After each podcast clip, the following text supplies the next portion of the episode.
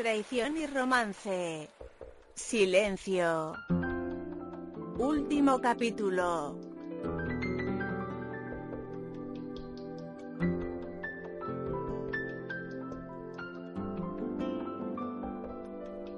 Amor, eres tú la luz que alumbra mi caminar, el mundo que contigo quise imaginar. Y ahora que te tengo entre mis brazos, nadie nos puede separar.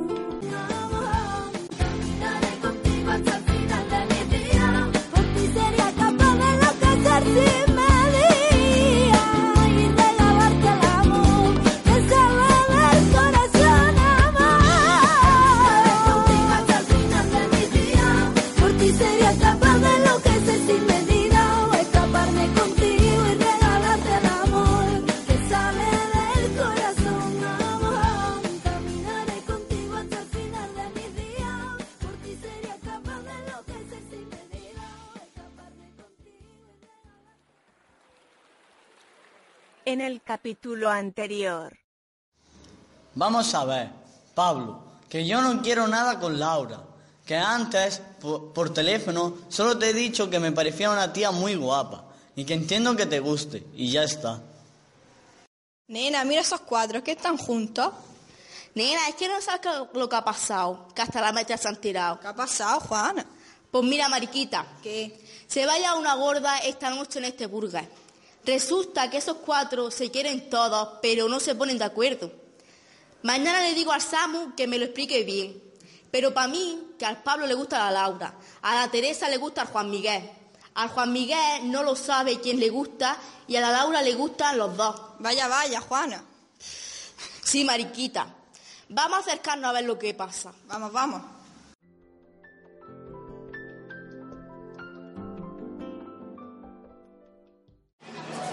Bueno, hemos acabado todos ya, ¿no? ¿A dónde vamos ahora? ¿Echamos unos dardos en el Holiday? ¿Unos dardos en el holiday? Venga, sí. Bueno, uff, a mí me da igual. Dardo, ¿qué dices? Anda ya, vamos a echar un billar.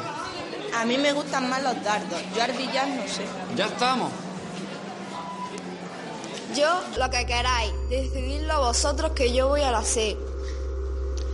Teresa se, se dirigió hacia el baño sin sospechar que dejaba atrás un conflicto a punto de estallar. Pues entonces, mayoría, dardos en el Holiday, ¿no? Mejor me callo. Anda ya, hombre. Todo el gusto que te, te falta a ti lo tiene esta preciosa novia, que te has echado. Que calladito lo tenías, ya en serio.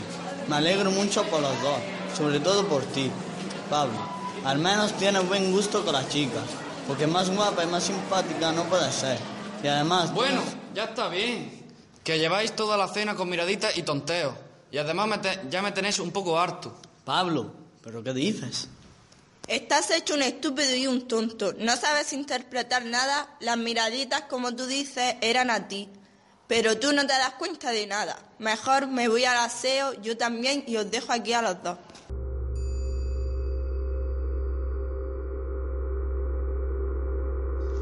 Laura encaminó sus pasos hacia el aseo, no sin antes dedicarle una mirada furiosa a Pablo, de quien se había dado cuenta que en realidad estaba enamorada, pero a quien en ese momento habría deseado poner a bofetear en público.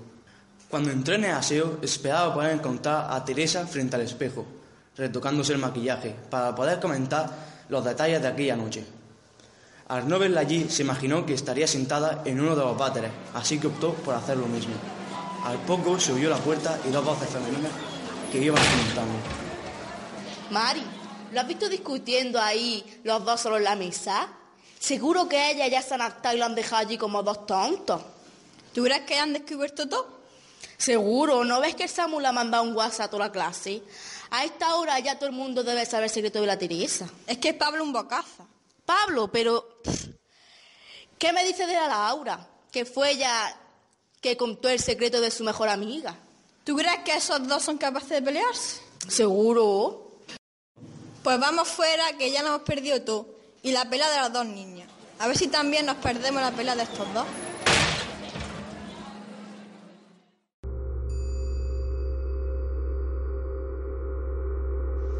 Un silencio incómodo reinó durante un minuto largo, larguísimo.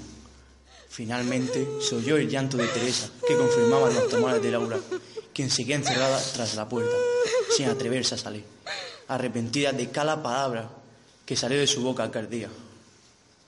Yo, ¡Cállate! Teresa, ¡Cállate!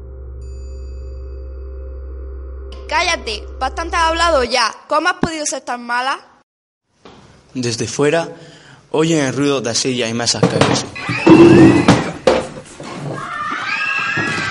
De gente gritada asustada y de sus dos amigos golpeándose e insultándose.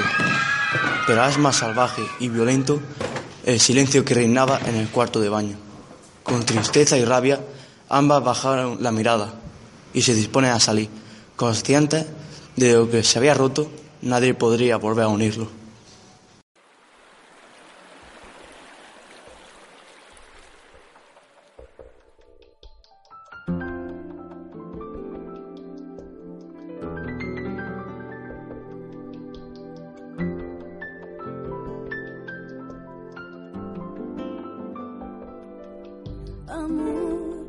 Tú la luz que alumbra mi caminar, el mundo que contigo quise imaginar. Y ahora que te tengo entre mis brazos, nadie nos puede separar.